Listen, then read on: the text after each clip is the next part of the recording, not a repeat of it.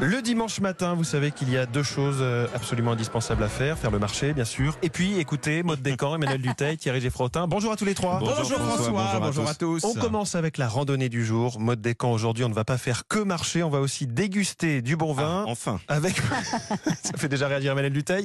Avec modération, bien évidemment, on va aller user nos semelles dans l'arrière-pays de Montpellier, dans l'Hérault, bien sûr. Bien sûr, et ce nom, vous l'avez déjà entendu, c'est le Pic Saint-Loup, Oui. surnommé la Oui. Sainte On a déjà vu ça Victoire sur de une On a déjà vu ça sur quelques bouteilles. Alors, on est où? On est à 25 minutes de Montpellier, dans les premiers contreforts Sévenol, Mm. dans le village de Cazieille.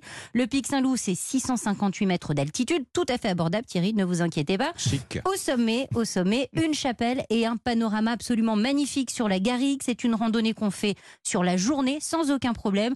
1h15, 1h30 de marche si on prend son temps. Et je vous conseille d'ailleurs de prendre votre temps pour observer, pour sentir. On y croise des chênes verts, des pins, des arbousiers. Bref, un décor magnifique.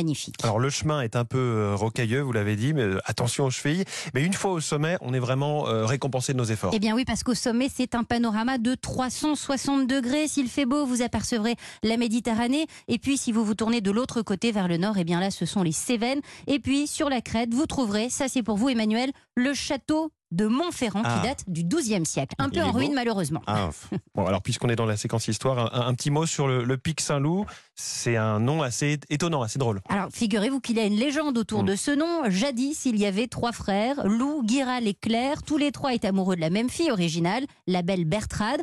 Les trois frères partent en croisade et à leur retour, la belle, malheureusement, est morte.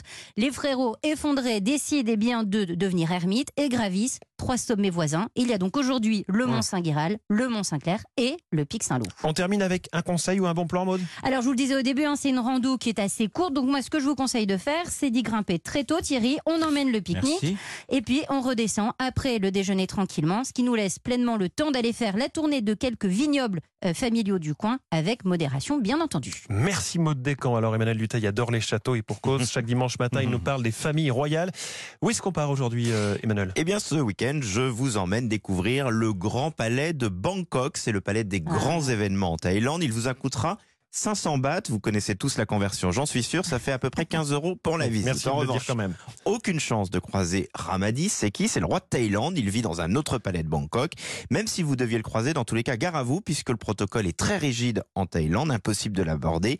Euh, c'est même très difficile de faire parler les Thaïlandais de la Mm. famille royale. J'ai essayé de le faire, mais là-bas, il y a sur place un crime de lèse-majesté qui est très très respecté. Alors, est-ce que c'est euh, de là à dire que c'est une famille qui n'est pas appréciée par les Thaïlandais? Non, non, son père, le roi Décédé en 2016, était réellement vénéré en Thaïlande. Imaginez, il a régné plus de 70 ans. Même Elisabeth II en est seulement à 67 ans, c'est dire. Mais bon, il faut bien reconnaître qu'il y a eu quelques doutes sur la capacité de son fils, donc Ramadis, à tenir son rang à 67 ans tout juste, puisqu'il fête son anniversaire aujourd'hui. Donc bon anniversaire Bon Ramadis. anniversaire. C'est un roi qui a une vie fantasque. Il en est à son quatrième mariage. Le dernier, totalement surprise, a eu lieu juste le jour du couronnement. Sa femme, qui vient d'avoir 41 ans, est une ancienne hôtesse de l'air qui avait intégré la garde du roi. Donc, on a quatre mariages, une vie dissolue, beaucoup de fêtes, des voyages, du On sent que vous n'êtes pas fan. Hein. Si, il pilote lui-même son Boeing. Il a une réputation d'homme très colérique et puis réputation quand même d'homme pas très très bosseur, on va dire. Sa propre mère avait dit mon fils est une sorte de don.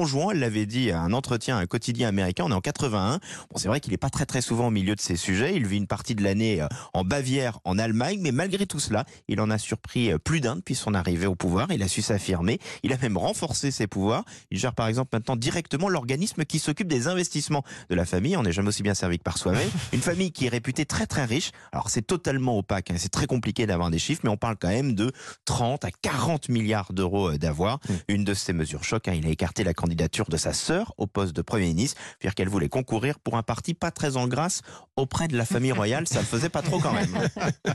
Merci beaucoup Emmanuel Duteil. Thierry Geffrotin, euh, chaque dimanche matin, une musique de film différente qu'on découvre avec vous, qu'on redécouvre. Euh, une musique qui a une histoire, évidemment, cette semaine. C'est une bande originale qui a vraiment du punch, on peut le Ah, dire. on peut le dire, en effet. Ah, vous connaissez. Eh oui, quelques notes de banjo et de piano et nous voilà plongés dans une des scènes mythiques d'un film mythique, Les Tontons Flingueurs, film de Georges Lautner, musique de Michel Magne. La musique souvent présente, très présente dans ce film et c'est toujours le même thème qui est décliné.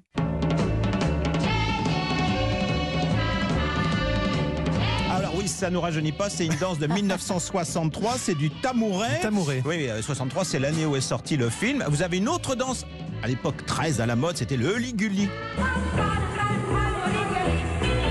Il y a vraiment une danse qui s'appelle Uli Guli. Oui, monsieur, Ça écoutez bien ça. le thème. Vous avez alors euh, dans ce film euh, en slow, hein, Ouais. et puis vous avez même une forme liturgique. Oui,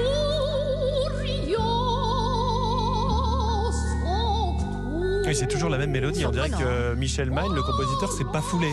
Euh, oui, c'est très minimaliste en effet. Il a, il a utilisé quatre notes, mais je suis pas d'accord avec vous quand il dit qu'il s'est pas foulé, parce qu'au contraire, composer toute une bande originale avec un seul thème, mais avec des aspirations différentes, des styles variés, ça c'est du grand art. Et je dois dire que Georges Lautner, que j'avais rencontré euh, et qui m'avait parlé de cette bande originale, il n'avait pas choisi Michel Magne, c'est la production qui lui a imposé. Il avait été fort surpris hein, quand Michel Magne lui avait dit voilà, euh, je vais vous faire une musique de film avec euh, quatre notes, qui sont c'est pam pam pam. Mm. Voilà, avec ça, on fait toute la musique euh, des tontons flingueurs. Et ceux les amateurs de Tchaïkovski, ben ils connaissent ces quatre notes parce que c'est un concerto pour piano de Tchaïkovski.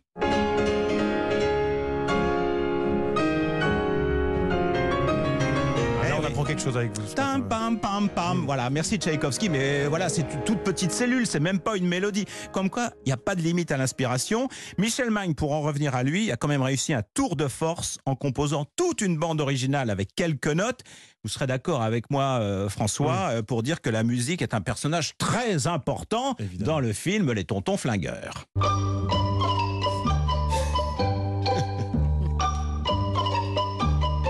Là, c'est plus enfantin, là. Eh oui. Merci beaucoup Thierry Geffrotin, Maude, Emmanuel. Bon dimanche. Bon Bon dimanche.